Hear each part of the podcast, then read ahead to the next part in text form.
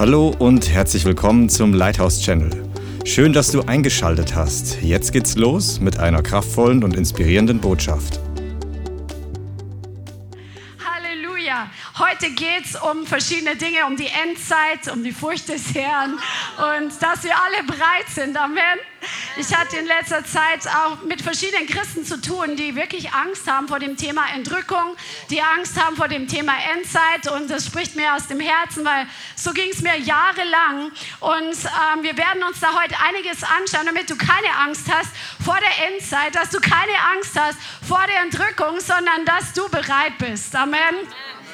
In Matthäus 24 sagt Jesus, wie die Tage Noahs waren, so wird auch die Ankunft des Sohnes des Menschen sein. Denn wie sie in jenen Tagen vor der Flut waren, sie aßen und sie tranken, sie heirateten und ließen sich verheiraten, bis zu dem Tag, da Noah in die Arche ging und sie es nicht erkannten, bis die Flut kam und alle wegraffte. Das heißt, also wir müssen natürlich essen und trinken, bis Jesus wiederkommt. Wir, es werden Leute heiraten, bis Jesus wiederkommt. Aber was ist dein Lebensinhalt? Darauf will Jesus hinaus an dieser Stelle. Wenn es unser Lebensinhalt ist, dann werden wir überrascht werden. Aber wenn Jesus unser Lebensinhalt ist und wir mit ihm heiß brennend laufen, wenn wir unser Leben mit ihm leben, dann werden wir nicht überrascht sein. Dann wird Essen und Trinken einfach das sein, was notwendig ist, um mit unserem Körper hier auf der Erde zu bleiben, bis wir abberufen werden. Und ähm, zu kaufen und zu verkaufen steht auch in einer anderen Bibelstelle drin. Das gehört alles dazu, aber es sollte nicht unser Lebensinhalt sein. Bist du damit einverstanden? Amen. Halleluja. Angst vor der Entrückung, Angst vor der Endzeit wird uns überhaupt nicht schützen. Manche verschließen direkt wirklich die Augen davor, vor diesem Thema. Aber wir müssen den Dingen ins Angesicht schauen, weil Jesus hat das nicht aufgeschrieben, um uns Angst zu machen, sondern er hat es aufgeschrieben, damit wir bereit sind, damit wir wachsam sind, damit wir wissen, was auf uns zukommt, damit wir die Dinge richtig beurteilen können, die Zeiten, in der wir leben, dass wir sie einschätzen können. Amen.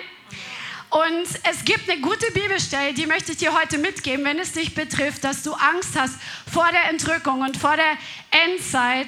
Aus 1. Thessalonicher Kapitel 5, das könnt ihr gerade mal mit aufschlagen. 1. Thessalonicher Kapitel 5, Vers 2. Und hier steht, was aber die Zeiten und die Zeitpunkte betrifft, Brüder schreibt Paulus. Paulus schreibt das hier an eine Gemeinde in Thessalonich oder Thessaloniki heißt ja heute. Da hat er drei Wochen gepredigt und dann musste er fliehen, weil Verfolgung sich erhoben hat. Er konnte ihnen nicht alles beibringen, was er ihnen beibringen wollte. Und deswegen gab es Verwirrung, was die Entrückung und die Endzeit betrifft. Und deswegen klärt er sie in diesem Brief darüber auf über die Endzeit. Aber diese Gemeinde, die drei Wochen lang die Predigt von Paulus erlebt hat, wo sich Leute bekehrt haben, wo Verfolgung entstand, die waren vorbildlich. Du musst nur 1. Thessalonicher Kapitel 1 lesen. Paulus lobt sie wirklich, dass sie ein Vorbild geworden sind und dass sie, ihr Glaube hat sich in der ganzen Gegend von Achaia und äh, ich glaube Mazedonien au ausgebreitet. Ihr, ihr Zeugnis hat sich ausgebreitet. Also wenn ihr das euch mal anschaut, Thessalonich ist eine kleine Stadt, aber die Gegend von Achaia und von Mazedonien, das betrifft das ganze heutige Griechenland so in etwa. Es hat sich alles rumgesprochen von Mund zu Mund Propaganda, einfach diese Nachricht, dass diese Gemeinde nach drei Wochen, wo sie sich bekehrt haben, wo sie gelehrt wurden,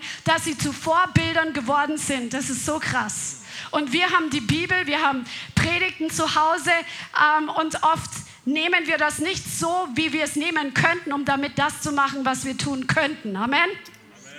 Aber hier schreibt er, was die Zeiten und die Zeitpunkte betrifft, Brüder, so habt ihr nicht nötig, dass euch geschrieben wird.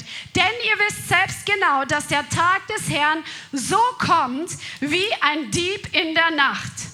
Wenn sie sagen Friede und Sicherheit, dann kommt plötzlich Verderben über sie, wie die Geburtswehen über die Schwangere, und sie werden nicht entfliehen. Ihr aber Brüder, sag mal, ihr aber Brüder, seid nicht in Finsternis, dass euch der Tag wie ein Dieb ergreift, denn ihr seid alle Söhne des Lichts und Söhne des Tages. Wir gehören nicht der Nacht und nicht der Finsternis. Also lasst uns nun nicht schlafen wie die übrigen, sondern wachen und nüchtern sein. Hier beschreibt er ganz klar einen Zustand, dass die Welt in Finsternis ist und dass keiner dem entkommen wird, diesem Tag, wenn Jesus wiederkommt. Keiner kann entfliehen und es wird plötzlich wie ein Dieb kommen auf diejenigen, die schlafen, die in der Finsternis sind. Aber er sagt, aber ihr Brüder, ihr seid im Licht. Wenn du im Licht bist, dann wirst du auch merken, wenn der Dieb an dein Haus kommt. Wenn du im Licht bist, wenn du wach bist, dann bist du bereit. Amen. Und ihr seid Kinder des Lichts. Der Herr möchte, dass wir als Licht leben und dass wir nicht schlafen wie die Welt. Das heißt nicht lau sind, dass wir nicht fleischlich sind, sondern dass wir geistlich wach sind, dass wir geistlich bereit sind, dass wir on fire sind, dass wir mit Jesus voll Gas unterwegs sind. Und dann wird der Tag uns nicht treffen wie ein Dieb in der Nacht, der uns böse überrascht, sondern es wird eine gute Überraschung sein. Außerdem gibt es einige Zeichen, die vorher eintreffen müssen, nämlich dass das Evangelium auf der ganzen Welt noch gepredigt werden muss. Also deswegen hab keine Angst, wenn du im Licht lebst und wenn du mit Jesus Vollgas vorangehst, dann wirst du keine böse Überraschung erleben und sagen, huch, jetzt habe ich die, die, die Entrückung verpasst. Sondern lebe lebe sauber, lebe heilig, lebe on fire mit Jesus, dann lebst du im Licht und du wirst nicht überrascht. Amen.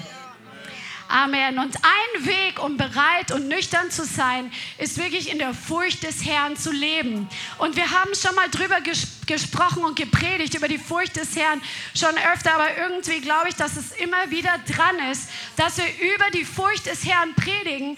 Denn die Furcht des Herrn ist tatsächlich auch eine Charaktereigenschaft, die, wie sich der Heilige Geist offenbart und manifestiert. Wir sehen in Jesaja 11 die verschiedenen, die sieben Geister Gottes Gottes, wie sich der Heilige Geist in verschiedenen Facetten manifestiert, als der Geist der Kraft der an Pfingsten kam und die, die Apostel mit Kraft ausgerüstet hat. Amen. Als der Geist der Offenbarung, der die Augen öffnet, wenn wir das Wort studieren. Als der Geist des Rates und der Weisheit, wenn wir Weisheit brauchen. Aber er ist auch der Geist der Furcht des Herrn. Und wir brauchen mehr davon, von der Furcht des Herrn in unserem Leben, um bereit sein für den Herrn, wenn er wiederkommt, aber auch um in dieser Zeit wirklich Licht und Salz zu sein. Sag mal, ich bin bestimmt Licht zu sein. Ich bin bestimmt Salz zu sein. Alle, die geschwitzt haben, sind heute auch äußerlich salzig. Amen. Halleluja. Es gibt sehr viele Verheißungen in der Bibel für Personen, die den Herrn fürchten. Zum Beispiel Verheißungen von also steht, wer den Herrn fürchtet oder der Mann, der den Herrn fürchtet. Da gibt es die Verheißung von Schutz, von Wohlstand, von einem gesättigten Leben, von Weisheit. Ähm, die Verheißung, dass Gott dir seine Geheimnisse offenbart, wenn du ihn fürchtest. Ähm, wenn du den Herrn fürchtest, dann steht drin, dass der Herr Gefallen an dir hat. Gott lehrt dich auf den Weg, den er für dich bestimmt hat. Wenn du den Herrn fürchtest, wird er dir Barmherzigkeit erweisen. Er wird deinen Schrei erhören, wenn du zu ihm rufst. Wenn du den Herrn fürchtest, dann gibt er dir eine Verlängerung deiner Lebenszeit, ein neue, also mehr Lebenstage. Er legt Segen auf dich und deine Kinder. Wer den Herrn fürchtet, wird belohnt werden. Also es gibt tausend Gründe, warum es wichtig ist, dass wir den Herrn fürchten, wenn wir all diese Verheißungen empfangen wollen, weil eine Verheißung geht ja immer mit einer Bedingung einher. Nicht jeder, der gerettet ist, lebt automatisch in der Furcht des Herrn. Aber wir brauchen es, wenn wir in der Furcht des Herrn leben wollen, brauchen wir ein Verständnis dafür und ein offenes Herz dafür. Was ist denn die Furcht des Herrn?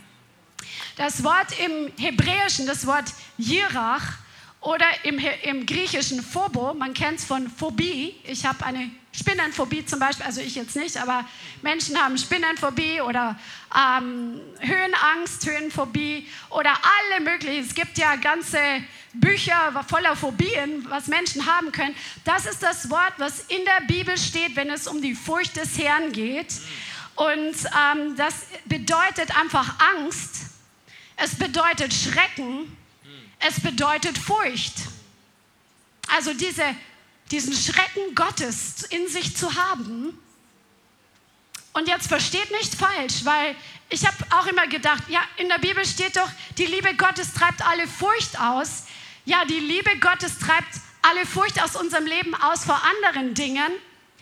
Aber wir sollten diese Ehrfurcht vor Gott haben, der trotzdem sich offenbart als unser absolut barmherziger, liebender Vater, der seinen Sohn auf die Welt gesandt hat, um uns zu retten. Aber eine andere Facette seines Wesens ist, dass er absolut auch ein Gott ist, der in Angst und Schrecken ähm, uns ähm, versetzen kann, wenn wir ihm begegnen als Menschen.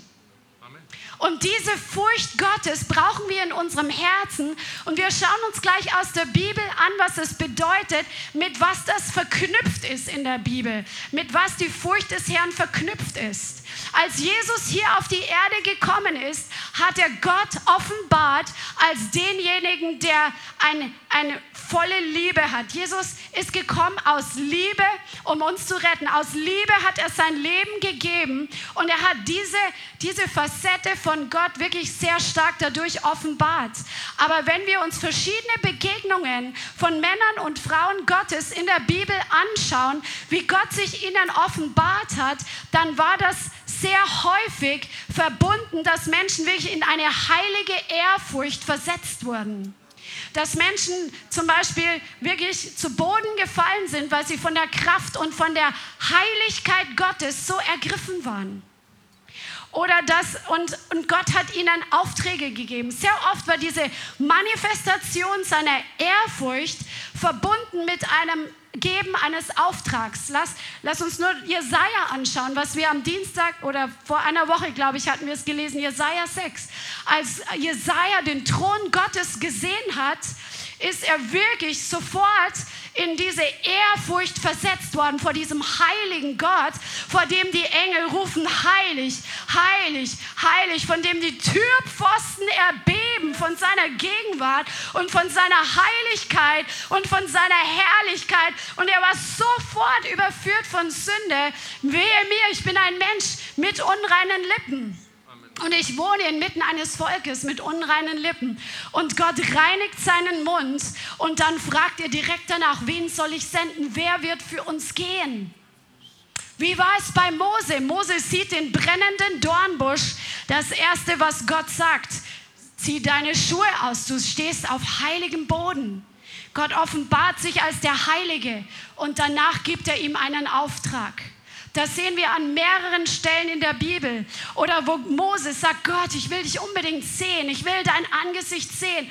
Gott sagt, du kannst mein Angesicht nicht sehen, du würdest es nicht aushalten, du kannst es nicht ertragen in deinem Fleisch und Blut, kannst du mein Angesicht nicht sehen, aber ich werde an dir vorübergehen.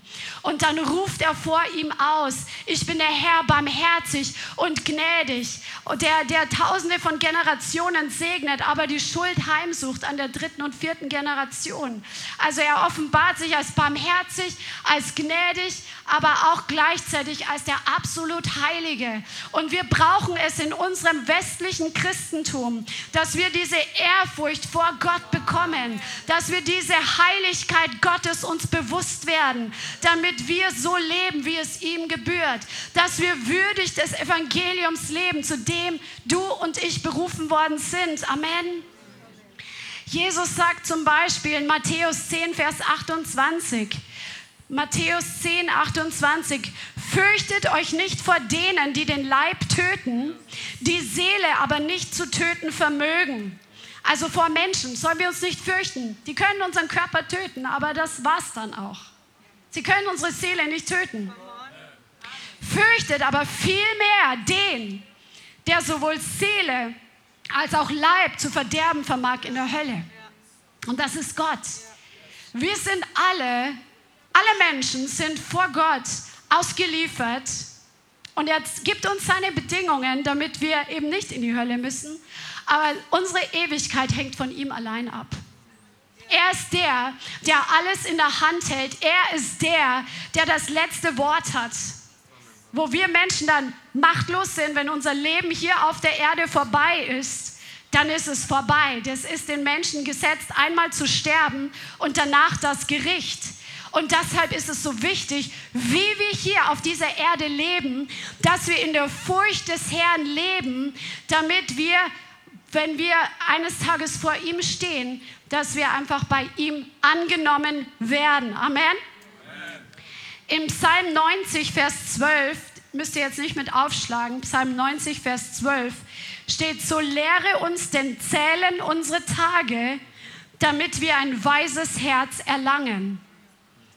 Also wir sehen, dass hier der Psalmist sagt, wir bekommen ein weises Herz, wenn wir uns unserer Endlichkeit auf dieser Erde, wenn wir unserer irdischen Endlichkeit des fleischlichen Leibes, wenn wir uns dessen bewusst werden, werden wir weise, weil die Furcht des Herrn ist der Anfang aller Weisheit.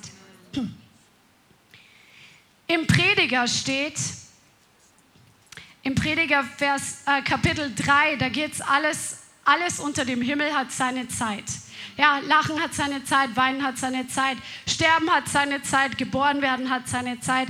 Und es hat alles seine Zeit. Und dann steht im Vers 11, dass Gott die Ewigkeit in das Herz des Menschen hineingelegt hat. Und der schreibt dann auch im Vers 14, ich, erkennt, ich erkannte, dass alles, was Gott tut, für ewig sein wird. Es ist ihm nichts hinzuzufügen und nichts davon hinwegzunehmen. Und Gott hat es so gemacht, damit man sich vor ihm fürchtet. Also Gott hat diesen Sinn, dieses, dieses Bewusstsein der Ewigkeit in das Herz jedes Menschen, der hier auf diesem Globus existiert, hineingelegt. Viele Menschen, die haben gedankliche Festungen, dass sie nicht glauben, dass sie eines Tages in der Ewigkeit weiterleben werden mit ihrer Seele, mit ihrem Geist. Aber letztendlich sind das Lügengebäude, die der Feind ihnen in den Kopf gesetzt hat, die sie angefangen haben zu glauben. Aber ursprünglich dieses Bewusstsein der Ewigkeit ist bei jedem ins Herz hineingelegt, damit wir eine Furcht vor Gott bekommen, der alles gemacht hat und der in Ewigkeit sein wird. Und alles, was Gott gemacht hat, ist ewig, sagt er hier. Man kann dem nichts hinzufügen und nichts hinwegnehmen. Gott hat ewige Pläne und es ist so wichtig, dass wir diese Furcht des Herrn in unserem Leben haben, die immer geknüpft ist mit einem Bewusstsein für die Ewigkeit. Dass wir in diesem Bewusstsein alltäglich unser Leben leben, dass das, was jetzt hier passiert, diese paar Jahrzehnte, die wir hier auf der Erde leben, wenn es gut geht, dass das ein Klacks ist im Vergleich zur Ewigkeit. Und doch hat es Einfluss auf die Ewigkeit, die ewig, ewig, ewig, ewig weitergehen wird. Halleluja. Halleluja. Wir sind nicht Herr über unsere Ewigkeit. Der Mensch, ich sage jetzt, der Mensch ist nicht Herr über seine Ewigkeit. Gott hat Bedingungen gesetzt. Und das ist so wichtig, wenn wir für unsere Menschen beten, die wir kennen, die Jesus noch nicht kennen. Da kannst du wirklich beten, dass diese Ewigkeit, die Gott ins Herz gelegt hat, dass sie offenbar wird, dass sie hervorkommt, dass sie anfangen darüber nachzudenken, dass sie anfangen neu zu suchen, wo sie vielleicht Fake-Antworten bekommen haben zum Beispiel, ja, wir werden alle nochmal geboren. Je nachdem, wie unser Karma ist, werden wir als Würmchen wieder auf die Welt kommen oder als, keine Ahnung, als irgendein Herrscher oder sonstige andere Ideologien, die der Feind in den Gedanken hineingesät hat, damit Menschen nicht weiter suchen. Weil jeder, der sucht, wird finden. Der, der ruft, dem wird geantwortet werden. Amen. Lass uns beten, dass die Ewigkeit laut wird ich habe das schon gemacht, auch für Leute, mit denen ich äh, öfter zu tun habe, zu beten, dass diese Ewigkeit laut wird, dass sie sich dessen bewusst werden und anfangen neu zu suchen nach der Antwort, die allein bei Jesus zu finden ist, weil viele sind satt und zufrieden in unserer Gesellschaft, weil sie abgelenkt sind durch Essen, durch Trinken, durch Kaufen, durch Verkaufen, durch Heiraten und Verheiraten. Sie sind abgelenkt, aber dann habe ich tatsächlich gesehen, dass der Herr plötzlich Dinge getan hat im Leben einer Person, zum Beispiel, wo dann der Sohn am Abend gefragt hat, wie lange wirst du noch leben, Mama? Direkt kurz nachdem ich dafür gebetet habe. Der Herr benutzt sowas, um Leute aufzuwecken. Lass uns wirklich auch so beten. Amen. Amen. Gott ist größer und mächtiger als wir. Und die Furcht des Herrn lehrt uns so zu leben, dass wir wirklich unseren Lauf laufen, den Gott für uns bestimmt hat. Die Furcht des Herrn, sagt das Wort, bedeutet Böses zu hassen.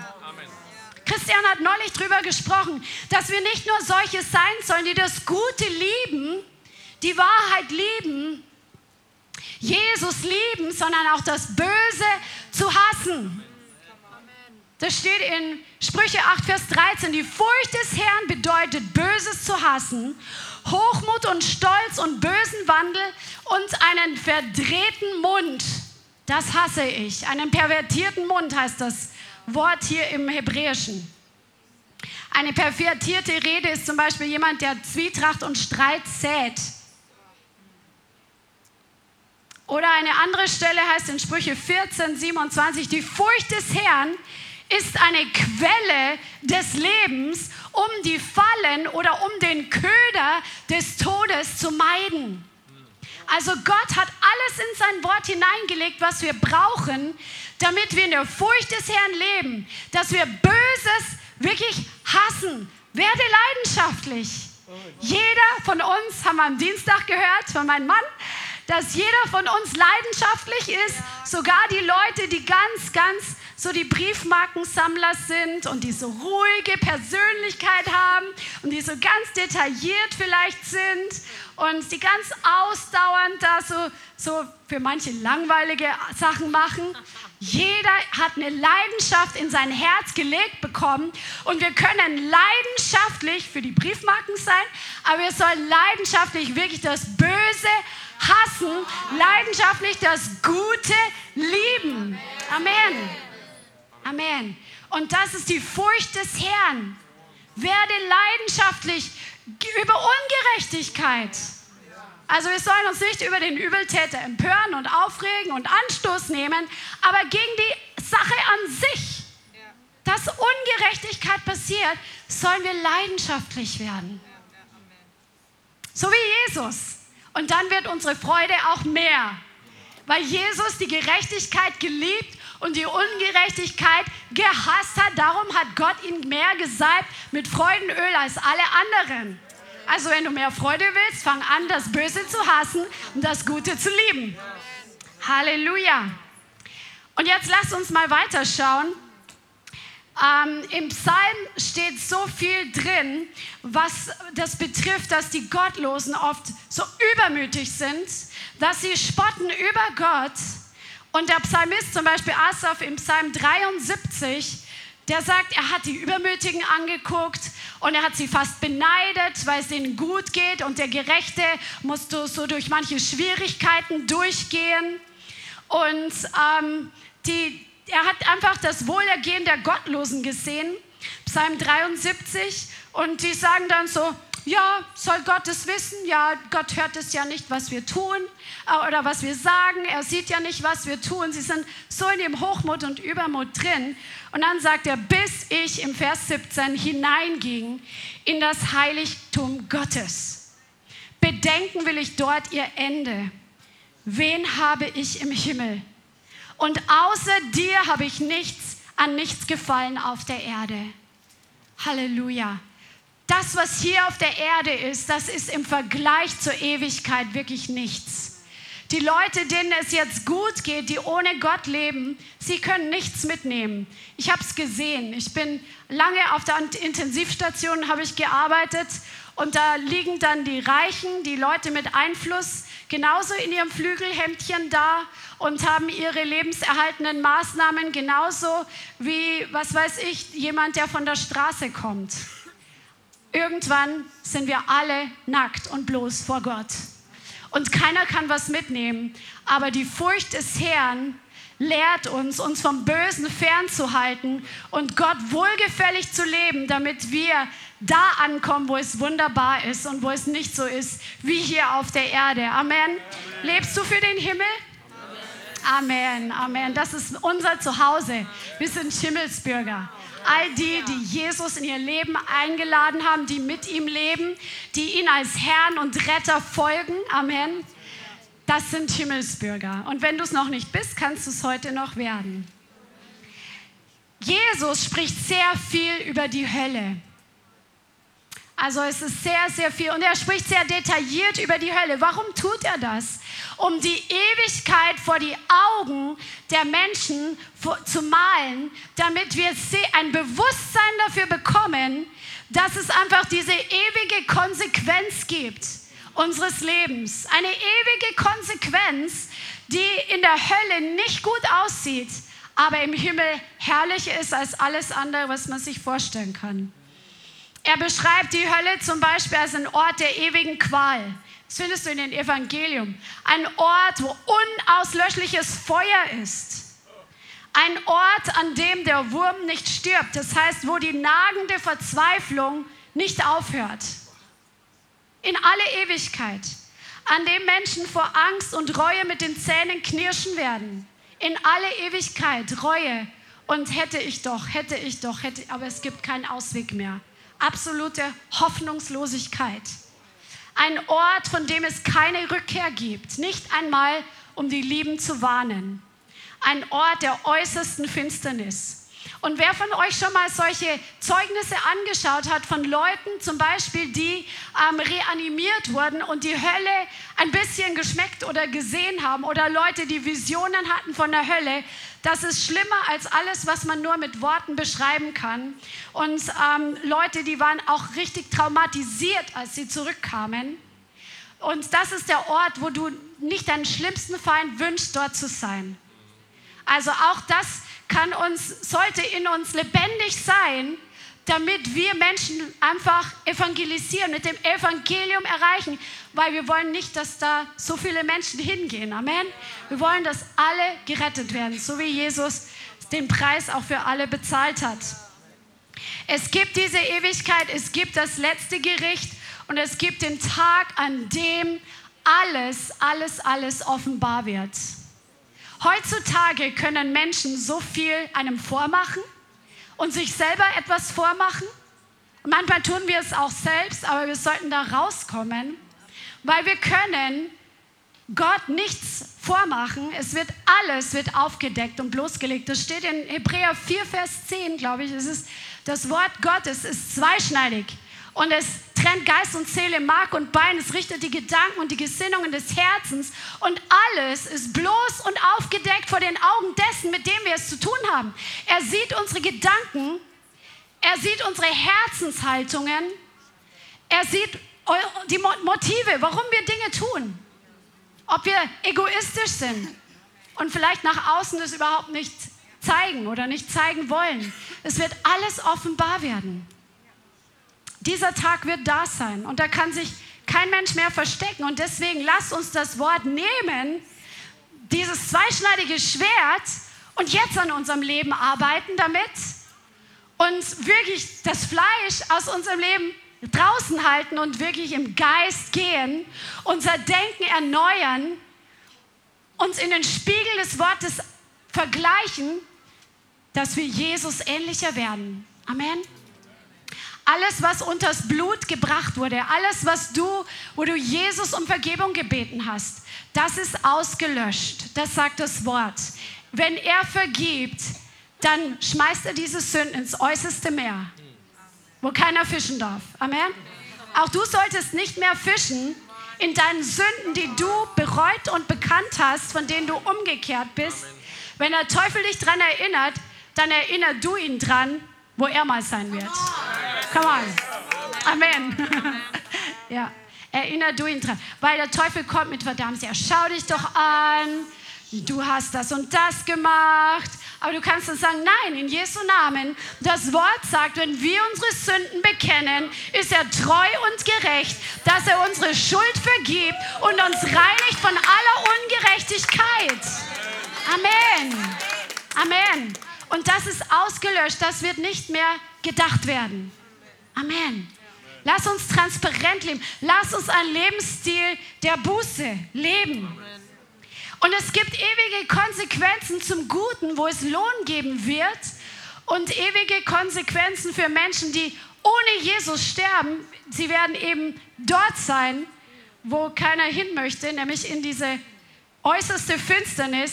Aber Jesus zum Beispiel sagt, hier kommt zur Ermutigung für viele von euch. Matthäus 10, Vers 32. Jeder nun, Matthäus 10, 32.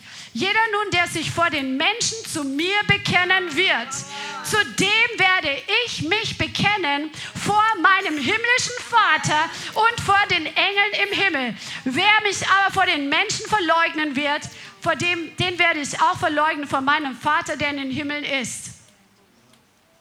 Wenn du Jesus vor den Menschen bekennst und sagst, das ist meiner, der gehört zu mir, der, der, schau mal den an, der gibt Zeugnis, der, der predigt gerade das Evangelium, der stellt sich gerade zu mir, obwohl alle ihn anfeinden. Come on, da gibt es Lohn dafür im Himmel. Auch das ist nicht vergessen. Das wird aufgeschrieben im Himmel. Es gibt Lohn für die Frucht, die du bringst hier auf der Erde, die einen Ewigkeitswert hat. Wir haben so oft darüber gesprochen. Was passiert, wenn du zu Jesus kommst? Wenn wir zu Jesus in den Himmel eingehen werden, dann wird dieses Feuer da sein, was läutert, was die Dinge läutert, die wir hier auf dieser Erde getan haben. Und es wird dann offenbar werden, was ewigen Bestand hat und was nicht. Deine Fürbitte hat Bestand, die du für andere Menschen, wo du für andere Menschen eintrittst. Wenn es nicht aus egoistischen Gründen ist, sondern wirklich für sie, weil der Heilige Geist dich bewegt. Es gibt Lohn dafür. Und Jesus sagt aber auf der anderen Seite, also es ist heute wirklich so eine Predigt, wo beide Seiten wirklich offenbar werden sollen, dass du beides vor Augen hast und dass die Furcht des Herrn wirklich in deinem Leben zunimmt. Jesus sagt in Matthäus Kapitel 5, Vers 27, spricht er über den Ernst der Sache, heilig zu leben auf dieser Erde. Er sagt in Matthäus 5, 27, ihr habt gehört, dass gesagt ist, du sollst nicht Ehe brechen. Ich aber sage euch, dass jeder, der eine Frau ansieht, sie zu begehren, schon Ehebruch mit ihr begangen hat in seinem Herzen. Wenn aber ein rechtes Auge dir Anstoß zur Sünde gibt, so reiß es aus und wirf es von dir. Denn es ist dir besser, dass eins deiner Glieder umkommt und nicht dein ganzer Leib in die Hölle geworfen wird. Und wenn deine rechte Hand dir Anstoß zur Sünde gibt, so hau sie ab und wirf sie von dir. Denn es ist dir besser, dass eins deiner Glieder umkommt und nicht dein ganzer Leib in die Hölle geworfen wird. So, was meint jetzt Jesus? Sollen wir uns jetzt irgendwelche Messer holen und die Hände abschneiden, die Augen rausreißen? Nein, er meint, dass wir uns fernhalten sollen von den Dingen oder von den Menschen oder von den Orten, die uns zur Sünde verleiten, weil das so viel dranhängt, dass eine Sünde, die kann dafür sorgen, dass wir, wenn wir da weitergehen, diesen Pfad der Sünde und nicht umkehren, das reißt ja alles Mögliche mit sich, das bringt ja eine ganze Dominoeffekt in unser Leben hinein, dann kann es dazu führen, dass wir, auch wenn wir mal gerettet waren, dass wir in der Hölle landen. Und lieber sollen wir uns zum Beispiel unseren Computer zu Hause entfernen, wenn wir es nicht schaffen, zum Beispiel die dreckigen Seiten, Pornografie oder was auch immer, wenn wir es nicht schaffen, das nicht anzuschauen, wenn der Computer im Haus ist, dann schmeiß lieber deinen Computer raus. Amen. Amen. Damit du rein bleibst und dass du sauber lebst. Amen. Amen. Jesus spricht es so krass aus, er, er, er, er malt das so plastisch vor Augen, weil es so wichtig ist und weil es so gravierend ist und weil er will, dass die Furcht des Herrn in unserem Herzen lebt, damit wir uns von Sünde fernhalten, dass wir uns von Kompromissen fernhalten. Amen. Und am Dienstag haben wir auch gehört, dass Jesus darüber spricht, dass wir bereit sein sollen, dass unsere Lampen brennend sein sollen für den Tag, wo er wiederkommt. Und wie können wir dieses Feuer schüren? Das Feuer des Heiligen Geistes, indem wir ein Gebetsleben haben. Wenn wir in Sprachen beten, wird dieses Feuer geschürt. Wird der Heilige Geist uns auch hinweisen. Er wer betet durch uns, für uns genau das Richtige. Halleluja. Du hast einen Helfer der dich durch die Endzeit durchführt. Halleluja. Alles wird offenbar werden. Es gibt eine Stelle, ich liebe diese Stelle, ähm, in, in Malachi 3, wo drin steht, Malachi 3, Vers 16, da redeten miteinander, die den Herrn fürchteten. Und der Herr merkte auf und hörte. Wow. Und ein Buch der Erinnerung wurde vor ihm geschrieben für die, die den Herrn fürchten und seinen Namen achten. Und sie werden mir, spricht der Herr der Herrscher, zum Eigentum sein an dem Tag, den ich machen werde. Und ich werde sie schonen, wie ein Mann seinen Sohn schont, der ihm dient. Und ihr werdet wieder den Unterschied sehen zwischen den Gerechten und den Ungerechten, zwischen dem, der Gott dient und dem, der ihm nicht dient. Denn siehe, der Tag kommt, der wie ein Ofen brennt. Da werden alle Frechen und alle, die gottlos handeln, Strohstoppeln sein. Und der kommende Tag wird sie verbrennen, spricht der Herr, der Herr Scharen, so dass ihnen weder Wurzel noch Zweig, Zweig übrig lässt. Die vor dem Herrn, die den Herrn fürchten, unsere Worte werden in ein Buch der Erinnerung aufgeschrieben. Das ist so gewaltig.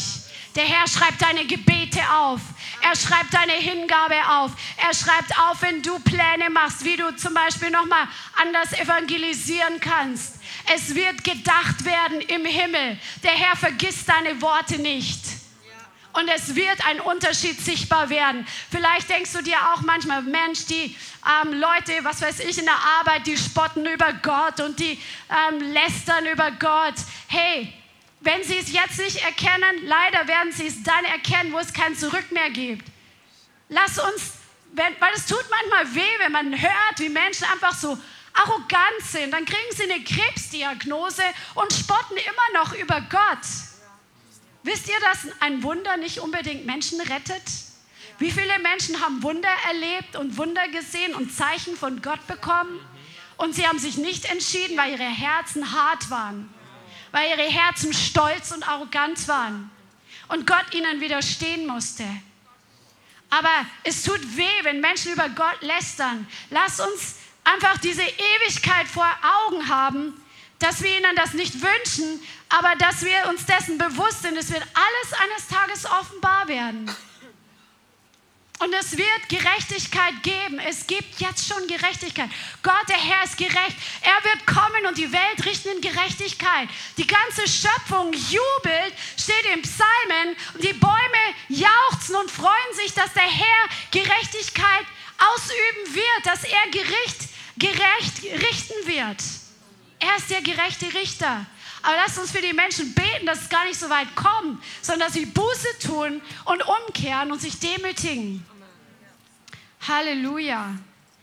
Dies vor Augen zu haben, bewirkt in uns die Furcht des Herrn, gibt Weisheit. Amen. Darüber hatten wir schon gesprochen, da werde ich nicht so im Detail drauf eingehen. Aber die Furcht des Herrn ist der Anfang der Weisheit. Wenn du Weisheit brauchst, das heißt, um dein Wissen in einer göttlichen Art und Weise einzusetzen, lehre, lerne den Herrn wirklich zu fürchten, diese Ehrfurcht vor Gott zu haben, vor seiner Heiligkeit, vor der Ewigkeit, vor seiner Allmacht, vor seiner Größe, vor seiner, ja, er ist ein verzehrendes Feuer. Halleluja. Dann wirst du Weisheit bekommen. Die Furcht des Herrn führt zur Demut. Da gehen wir jetzt gleich nochmal drauf ein. Die Furcht des Herrn führt zur Heiligkeit. Wer die Furcht des Herrn im Herzen hat, der wird sich bemühen, heilig zu leben. Gott sagt, ich bin heilig und ihr sollt heilig sein. Das heißt, wir sollen abgesondert sein. Wir sind abgesondert für ihn und abgesondert für ihn leben, inmitten einer verdrehten Generation. Und die Furcht des Herrn führt zu einem Verantwortungsbewusstsein, dass wir verantwortungsbewusst leben, dass wir wissen, dass unsere Worte Konsequenzen haben, dass unser Handeln Konsequenzen hat, dass unsere Entscheidungen Konsequenzen hat, die wirklich eine ewige Auswirkung haben können. Amen. Und jetzt lasst uns mal ein Beispiel anschauen, wo die Furcht des Herrn zur Demut geführt hat. Wir kommen zu Paulus. Der Herr hat mir diese Woche, da, wir waren zusammen im Gebet und plötzlich habe ich wirklich, ja, wie so ein, Gott hat mich da mit reingenommen in die Geschichte, was da passiert ist eigentlich. In Apostelgeschichte 9, das könnt ihr jetzt mal mit aufschlagen, was hier passiert ist. Apostelgeschichte sehen wir, die Gemeinde ist geboren worden an Pfingsten, Predigt ging aus, Zeichen und Wunder geschehen, Menschen bekehren sich. Dann ähm, reist Philippus nach Samaria, predigt dort, treibt Dämonen aus, Lahme werden geheilt, die Stadt wird mit Freude gefüllt, Menschen werden mit dem Heiligen Geist gefüllt. Bam, bam, bam, bam, bam. Das war echt so gewaltig. Und dann wird Stephanus gesteinigt und danach entsteht eine richtige Verfolgung. Und die Leute, die Stephanus gesteinigt haben, die haben ihre Mäntel zu den Füßen Saulus gelegt, der damals ein Pharisäer war aus der Schule des Gamaliel. Wir studieren es gerade in der Hausgruppe. Das war eine sehr, sehr angesehene Pharisäerschule. Also der war wirklich in einer der besten Schulen und war gut ausgebildeter Pharisäer. Die Pharisäer, die haben wirklich die Traditionen zu den Schriften sehr hoch geachtet. Deswegen sagt ja Jesus auch zu ihnen, dass sie ähm, das Wort Gottes dadurch entkräften. Und er, er ist wirklich sauer auf die Christen. Er ist voller Drohung, Mord. Er hat richtige Pläne entwickelt, um noch mehr Christen zu, ähm, gefangen zu nehmen, um sie zu töten. Und hier steht im, in Apostelgeschichte 9, im Vers 1, Saulus aber schnaubte immer noch Drohungen und Mord gegen die Jünger des Herrn, ging zu dem hohen Priester und erbat sich von ihm Briefe nach Damaskus an die Synagogen, damit, wenn er einige, die des Weges wären, also die des Weges Christi wären, dass, wenn er sie fand, Männer wie auch Frauen, er sie gebunden nach Jerusalem führte. Als er aber hinzog, geschah es, dass er sich Damaskus näherte. Und plötzlich, sag mal plötzlich, umstrahlte ihn ein Licht aus dem Himmel. Und er fiel auf die Erde und hörte eine Stimme, die zu ihm sprach, Saul, Saul, was verfolgst du mich? Er aber sprach, wer bist du Herr? Also, bis hierher erstmal. Dieser Typ, der war, der hatte religiöse Dämonen, ja? Der war wirklich voller Zorn über die Christen, über die des Weges. Er war wirklich voller Wut, er war, er war getrieben. Der war, der war wirklich vom Teufel getrieben, aus Religiosität. Der war wirklich gefüllt, hier steht, er war voller Drohung und Mord. Ich glaube, in manchen Übersetzungen steht Schnauben. Also der war komplett, ja, einfach wie so eine negative Feuerkraft, die da losgezogen ist, wie so ein Drache, der einfach, einfach nur eins im Sinn hatte, jetzt diese Pläne umzusetzen. Und dann ist er unterwegs und plötzlich kommt dieses Licht aus dem Himmel auf Paulus. Und es umstrahlt ihn komplett. Und er hört die Stimme von Jesus, der zu ihm sagt, Saul, Saul, was verfolgst du mich? Er wird bis ins tiefste Mark erschüttert. Alles, was ihn vorher getrieben hat, kommt zur Ruhe. Alles, die ganzen Spirits, die ihn angetrieben haben, kommen zur Ruhe in der Gegenwart der Stimme des Herrn. Dann war es nur noch Jesus und er, diese Begegnung, fast wie von Angesicht zu Angesicht. Das war eine ganz schöne Sache. Und er sagt, wer bist du Herr? Ich bin Jesus, den du verfolgst. Doch steh auf und geh in die Stadt, und es wird dir gesagt werden, was du tun sollst. Die Männer aber, die mit ihm des Weges zogen, standen sprachlos, da sie wohl die Stimme hörten, aber niemand sahen. Saulus aber richtete sich von der Erde auf. Als sich aber seine Augen öffneten, sah er nichts. Und sie leiteten ihn bei der Hand und führten ihn nach Damaskus. Er konnte drei Tage nicht sehen und er aß nicht und trank nicht. Aber er wusste ja nicht vorher, dass er nicht drei Tage sehen wird. Er begegnet diesen Jesus, den er gerade dabei ist zu verfolgen. Und er war vorher derjenige, der Gas gegeben hat, der geleitet hat, der geführt hat. Plötzlich ist er völlig abhängig von anderen Leuten, die ihn an der Hand führen müssen, weil er nichts mehr sieht, weil er blind ist. Und er weiß nicht, was auf ihn jetzt zukommt. Er ist gerade Gott begegnet, der gesagt hat, du verfolgst mich. Gott hat ihn ein bisschen schmoren lassen. Warum war das nötig? Gott hatte einen Plan für diesen Mann. Er hat von klein auf die Schriften kennengelernt, weil Gott es so eingefädelt hat, aber er war völlig falsch gepolt. Gott musste erstmal seinen Stolz brechen. Das kann die Gegenwart von Gott machen. Das hat dazu geführt, dass er erstmal zerbrochen wurde.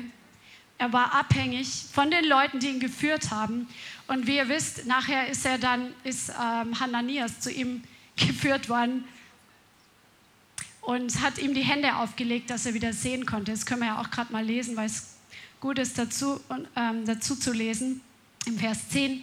Es war aber ein Jünger in Damaskus mit Namen Hananias und der Herr sprach zu ihm in einer Erscheinung, Hananias.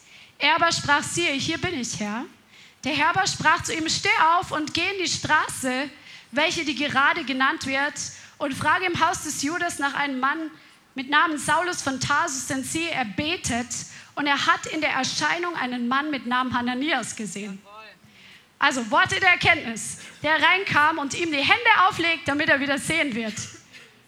Okay, und Hananias sagt, Herr, ich habe von vielen über diesen Mann gehört, wie viel Böses er dein Heiligen in Jerusalem getan hat.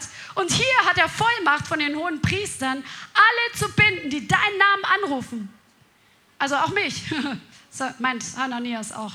Der Herr aber sprach zu ihm, geh hin, denn dieser ist von mir ein auserwähltes Werkzeug, meinen Namen zu tragen, sowohl vor Nationen als auch vor Könige und Söhne Israel.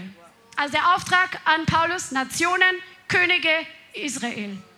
Denn ich werde ihm zeigen, wie vieles er für meinen Namen leiden muss. Hananias aber ging hin, kam in das Haus und legte ihm die Hände auf und sprach, Bruder Saul, der Herr hat mich gesandt. Jesus, der dir erschienen ist, auf dem Weg, den du kamst, damit du sehend und mit Heiligem Geist erfüllt wirst. Und sogleich fiel es wie Schuppen von seinen Augen.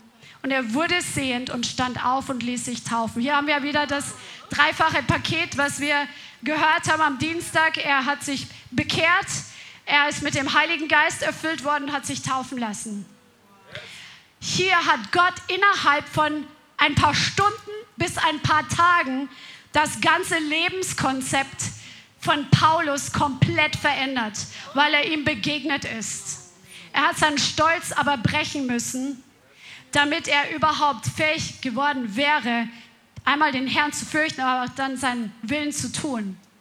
Und das ist so krass. Und manchmal ist es einfach so, dass wir wirklich beten müssen für manche Menschen, die so hartnäckig sind, dass Gott ihnen das gibt, was sie brauchen, damit ihr Stolz gebrochen wird, damit Gott ihnen nicht länger widerstehen muss. Auch wenn wir noch Stolz in unserem Leben haben, Gott widersteht uns.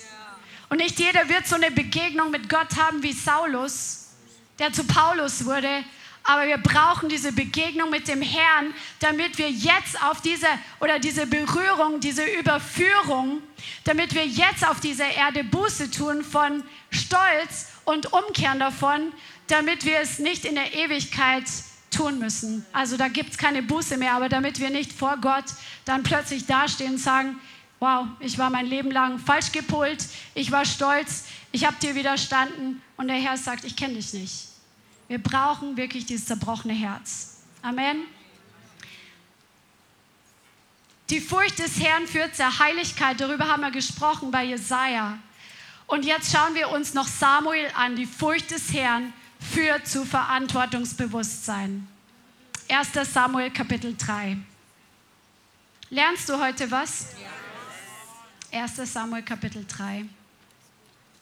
Wir hatten öfter schon über Samuel gelesen und wir haben gelesen, dass, oder wenn du die Geschichte kennst, er ist das verheißene Kind oder erbetenes Kind von einer Mutter, die vorher keine Kinder bekommen konnte, die gesagt hat, Herr, wenn du mir einen Sohn gibst, dann werde ich ihm dir geben, dass er dir dienen soll.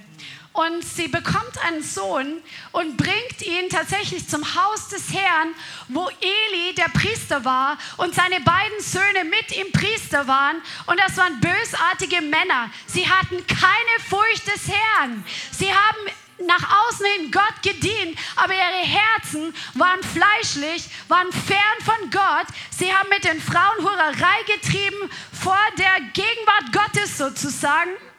Und sie haben ähm, die Opfer, die die Leute gebracht haben, das Fleisch, haben sie erstmal für sich genommen.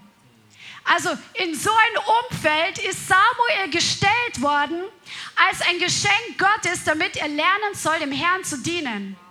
Die Mutter hatte echt Glauben, aber sie hat ihr Versprechen erfüllt. Und Gott hatte den Eli gewarnt gehabt, dass durch einen Propheten, der nicht genannt wird, wie er heißt, dass er umkehren soll, dass seine Söhne, dass er, dass sie, äh, dass Gott sie richten wird, aber er hat nicht Busse getan. Er hat seine Söhne nicht zurechtgewiesen. Wir müssen auch unsere Kinder in der Furcht des Herrn erziehen. Amen. Dafür haben wir Verantwortung, solange sie uns anvertraut sind. Und dann steht hier in 1 Samuel 3, der junge Samuel diente dem Herrn vor Eli und das Wort des Herrn war selten in jenen Tagen. Visionen gab es nicht häufig. Das passiert, wenn die Nation in Finsternis ist, wenn sie keine Furcht vor Gott haben, dann wirst werden sie Gottes Stimme nicht hören, dann wird Gottes Stimme nicht durchkommen. So wie Gabi heute auch ein Wort hatte, die Stimme des Herrn kommt nicht durch. Und es war selten, es gab nicht viele Visionen, nicht viele Offenbarungen. Die Furcht des Herrn führt dazu, dass der Herr dir seine Geheimnisse anvertraut. Wenn keine Furcht des Herrn da ist, dann gibt es das nicht. Und in, es geschah in jener Zeit, dass Eli an seinem Ort lag, seine Augen aber hatten angefangen schwach zu werden sodass er nicht mehr sehen konnte. Der war auch geistlich blind geworden. Sein geistlicher Zustand hat ihn zu einer geistlichen Blindheit geführt. Und er war im natürlichen blind. Also sein geistlicher Zustand hat zu einem natürlichen Zustand geführt. Sorry. Und die Lampe Gottes war noch nicht erloschen. Es war noch ein kleines Licht in der Gegenwart Gottes. Es war noch nicht komplett Feierabend. Es gab noch ein kleines Licht. Und Samuel lag im Tempel des Herrn, wo die Lade Gottes war. Und ihr kennt die Geschichte. Der Herr ruft Samuel und sagt, hier, hier bin ich und läuft zu Eli und sagt, du hast mich gerufen, was möchtest du denn? Und Eli sagt, nee, ich habe dich nicht gerufen, leg dich hin. Das Ganze wiederholt sich dreimal, bis der Priester der Bescheid wissen sollte, bis er erkennt, dass Gott diesen Jungen ruft. Und Samuel antwortet beim dritten Mal, rede Herr, denn dein Knecht hört. Und der Herr spricht zu ihm und gibt ihm dann ein Wort. Wir wissen nicht, wie alt er damals war, aber er war anscheinend noch ein Junge. Und da sprach der Herr zu, zu Samuel im Vers 11, siehe, ich will etwas tun in Israel, dass jedem, der es hört, beide Ohren gellen sollen. An jenem Tage werde ich über Eli alles kommen lassen, was ich über sein Haus geredet habe. Ich will es anfangen und vollenden. Denn ich habe ihm mitgeteilt, dass ich sein Haus für ewig richten will, um der Schuld willen, denn er hat erkannt, dass seine Söhne sich den Fluch zuzogen, aber er hat ihnen nicht gewährt. Und darum habe ich dem Haus Elis geschworen, wenn jemals die Schuld des Hauses Elis gesöhnt werden soll, durch Schlachtopfer oder durch Speisopfer. Und Samuel bekommt sein erstes Wort des Herrn. Dieser Mann Gottes, der damals noch ein Junge war, hört zum ersten Mal Gottes Stimme und Gott gibt ihm gleich ein Wort, was er dem Priester sagen soll, der über ihm war, was Gericht über das ganze Haus Elis bedeuten soll. Das ist krass, oder? Und dann liegt er erstmal bis zum Morgen. Ich glaube nicht, dass er noch mal schlafen konnte. Dann machte er die Türen des Hauses des Herrn auf.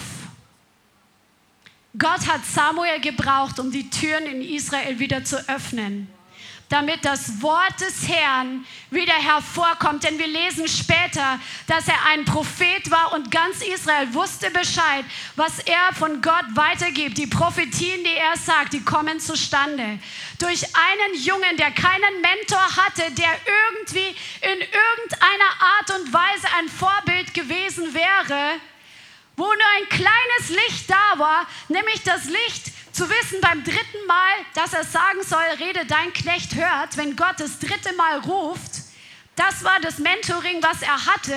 Und aus diesem Mann wurde ein Mann Gottes, zu dem ganz Israel gekommen ist, der ein sauberes Leben bis zum Ende geführt hat, der Prophetenschulen gebaut hat, der das Volk Israel gerichtet hat.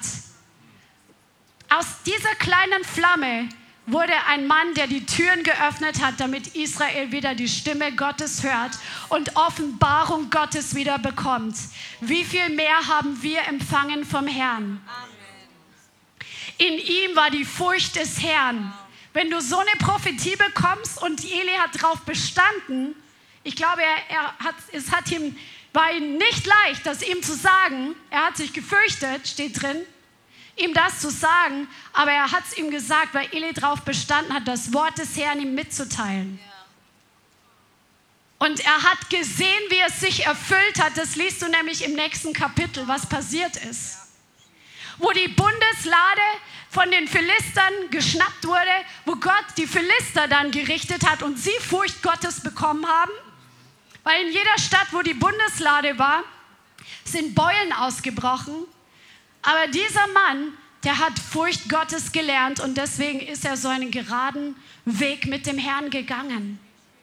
Wir brauchen die Furcht des Herrn, damit wir unseren Lauf laufen, damit wir Verantwortung ergreifen für unser Reden, für unser Handeln, für unsere Entscheidungen und es nicht abschieben. Der ist schuld. Meine Arbeit ist schuld. Mein Mann ist schuld. Meine Frau ist schuld. Dies, das. Keine Ausreden. Wir alle haben eine Verantwortung vom Herrn und gleichzeitig hat er uns ausgerüstet mit allem, was wir brauchen, um diese Verantwortung nachzukommen und zu seiner Ehre zu leben und ewige Frucht zu bringen und am letzten Tag vor dem Herrn zu stehen, zu sagen, Jesus, hier, das habe ich mitgebracht. Amen. Amen. Halleluja. Und ich möchte euch heute wirklich ermahnen und ermutigen, dass wir unsere Berufung festmachen in der Furcht des Herrn. Petrus schreibt, dass wir unsere Berufung und Erwählung festmachen sollen, damit wir nicht straucheln, damit uns reichlich Eingang gewährt wird ins Reich Gottes. Und das können wir tun, indem dass wir Gott erlauben, unseren Charakter zu schleifen und indem wir in seiner Kraft gehen. Diese zwei Komponente, über die spricht Paulus, äh Petrus im zweiten Petrusbrief. Frucht bringen durch Charakter und Frucht bringen durch die Kraft. Die Kraft Gottes hast du durch den Heiligen Geist und der Charakter, der wird geformt. Und da kostet es unser Mitarbeit, dass wir dem Herrn erlauben, uns zu formen. Amen. Halleluja. Und einmal gerettet ist nicht immer gerettet. Das ist eine falsche Lehre. Es gibt genug Bibelstellen darüber, darüber gehe ich heute nicht ein in die Tiefe. Aber wer einmal Jesus in sein Leben eingeladen hat, heißt nicht, dass er bis zum Ende gerettet bleibt. Wir müssen wirklich Sünde aus unserem Leben eliminieren und einfach immer wieder die Entscheidung treffen, mit Jesus weiterzugehen und unser Leben einfach ihm hingeben. Nicht die wir sollen nicht nur Gerettete sein, sondern wirklich Nachfolger. Amen. Amen. Amen. Halleluja.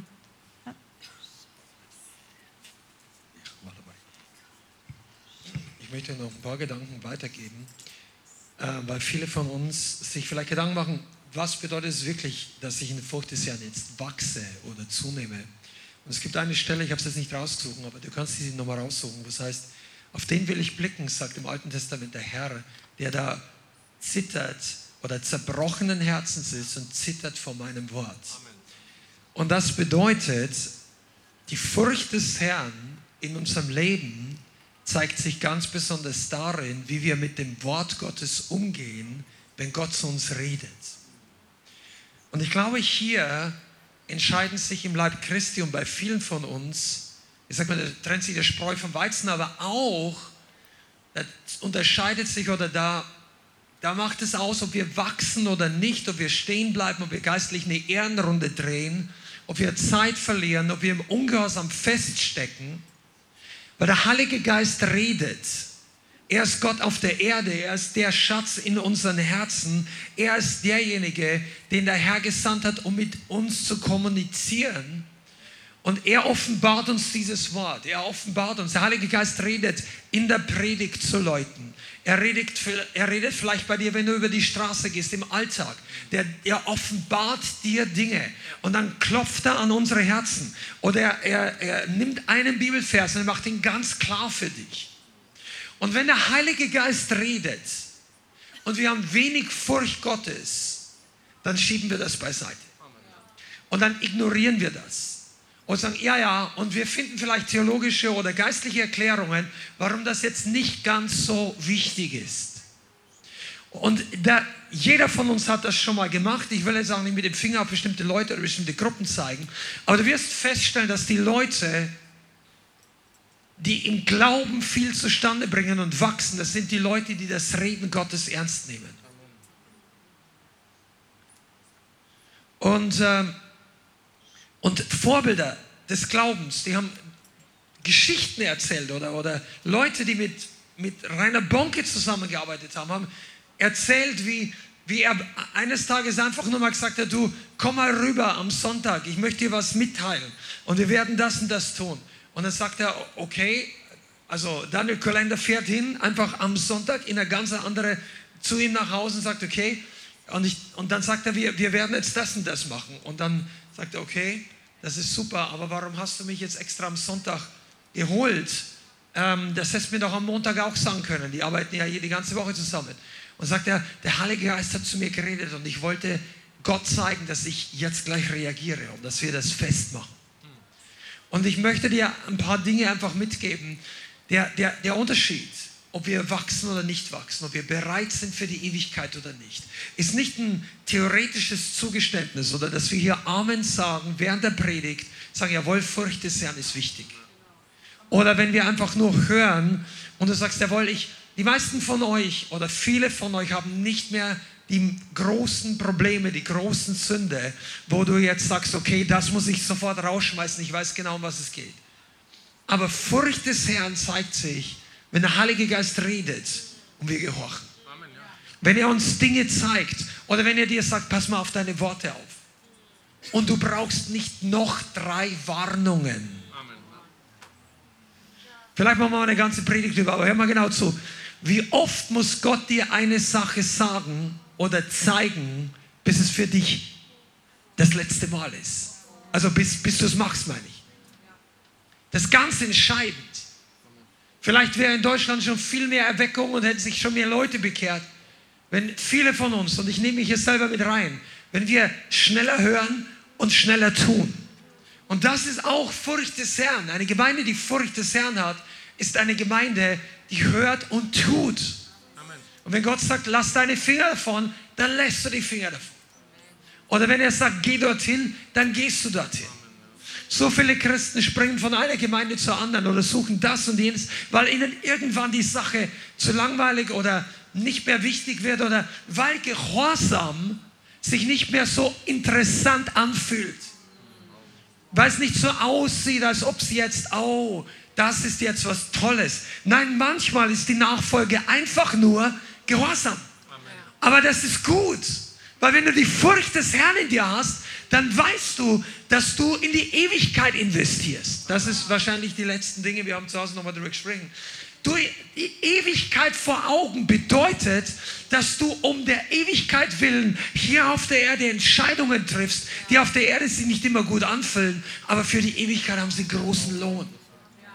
Und egal, ob jemand mit dir geht oder nicht mit dir geht, du triffst die richtige Entscheidung. Egal, ob dein Fleisch jetzt irgendwo hin will oder nicht, sagst du nein, du hast Furcht des Herrn. So viele Leute sagen, ich liebe Jesus und fallen trotzdem in Sünde. John Bevere, ein Bibellehrer, den wir persönlich sehr schätzen, den kannst du mal googeln, der hat viele gute Sachen gemacht. Der hat eines Tages vom Herrn aufs Herzen gelegt bekommen, das ist schon Jahre zurück. Da war Jim Baker, das war ein, ein, ein sehr bekannter Prediger in den 80er Jahren. Der ist gefallen vom Glauben, mit viel Geld durchgebrannt und hat seine Frau verlassen und eine, eine Sekretärin hat, ist total abgefahren. Die haben sie dann letztendlich wegen legalen Problemen verhaftet und vier Jahre ins Gefängnis. Dann saß er im Gefängnis jahrelang. Und schon wie er sagt, ich, ich wollte ihn besuchen. Der Heilige Geist hat ihm aufs Herz gelegt. Sein Gefängnis war bloß ein paar Stunden von ihm entfernt, Autofahrt. Für Amerika ist es nicht sehr weit. Amen. Ja? Und dann fährt er dorthin und redet mit dem und der hat sich im Gefängnis nochmal bekehrt. Er hat zurück und hat sogar begonnen, später ein Buch zu schreiben, geschrieben mit dem Titel I was wrong. Ich, mich, ich war falsch dran. Und er sagt ihm diese Frage, sagt Jim, wann hast du jemals aufgehört, Jesus zu lieben? Und er sagt zu ihm, niemals.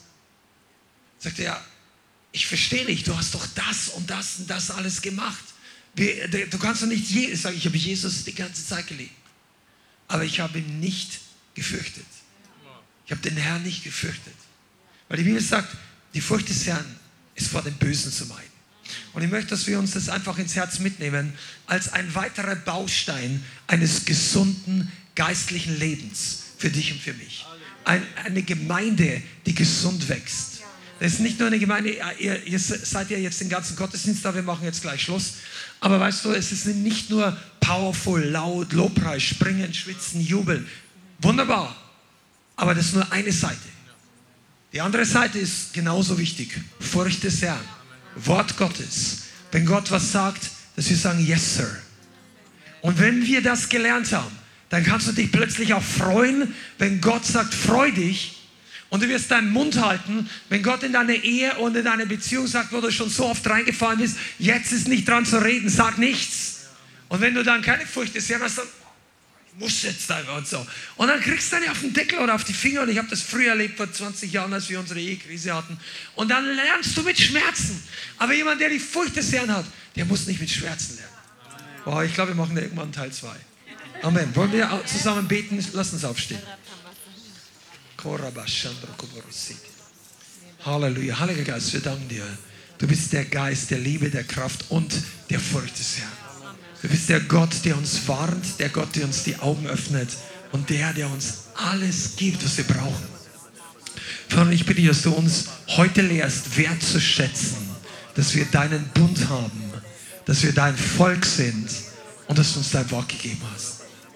Dass wir uns fürchten, den Weg zu verlassen, den Weg zu übertreten, einfach mit Leichtfertigkeit wegzulaufen und deine guten Verheißungen mit Füßen zu treten. Vater, ich bitte dich, dass du uns lehrst, am Tag der Not und am Tag der Attacke gerade zu stehen, mit starkem Herzen und in der Furcht des Herrn sicher vor allem, was da kommt. Vater, und ich bitte dich, dass du gleichzeitig jedem, der hier ist und jedem, der online zuhört und zuschaut, dass du uns zeigst, dass du kein Gott bist, vor dem wir Panik und Angst haben müssen, sondern ein Gott, der mit Ehrfurcht zu dienen ist, aber ohne Angst, wie wir früher hatten vor den Götzen dieser Welt. Vater, ich bitte dich für jeden einzelnen von uns, dass du die Ewigkeit, dass wir sie im Herzen einfach behalten, Amen. dass wir sie vor Augen haben, jeden Tag aufs Neue, dass wir wirklich lernen, verantwortlich vor dir zu leben, verantwortlich in Bezug auf die Ewigkeit, dass wir lernen, unsere eigenen Worte abzuwägen, dass wir lernen, unsere Entscheidungen, unser Handeln abzuwägen und dass wir wirklich in der der Furcht des Herrn leben. In Jesu Namen, ich bitte dich, Heiliger Geist, dass es für jeden Einzelnen von uns einfach normaler Standard wird, dass wir für die Ewigkeit leben, dass wir nicht für die Zeit jetzt hier, die paar Jahre hier auf der Erde leben, sondern dass wir wirklich alle das Ziel haben, bei dir wirklich mit Freude anzukommen und ewigen Lohn zu empfangen für Ewigkeitsfrucht, die wir hier auf der Erde gebracht Amen. haben. In Jesu Namen, ich bitte dich, dass du jedem Einzelnen von uns es im Detail gibst, dass wir im Detail einfach in unserem eigenen Leben merken, wo wir in der Furcht des Herrn leben Amen. oder wo wir im Fleisch sind oder im Egoismus oder im Hochmut. Zeig uns, was in unseren Herzen ist, Herr. Amen. Amen. Vielen Dank fürs Zuhören. Wir hoffen, die Botschaft hat dich inspiriert und weitergebracht. Diese und noch mehr Botschaften findest du auch als Livestream auf unserem YouTube-Channel, zusammen mit Live-Worship und vielen bewegenden Zeugnissen. Wir würden uns freuen, wenn du auch mal in unserem Gottesdienst vorbeischaust. Alle Infos dazu findest du auf unserer Webseite, auf Facebook oder Instagram. Links dazu findest du in der Beschreibung. Schreib uns gerne dein Zeugnis oder dein Gebetsanliegen unter info at lighthouse.center. Tschüss und bis zum nächsten Mal.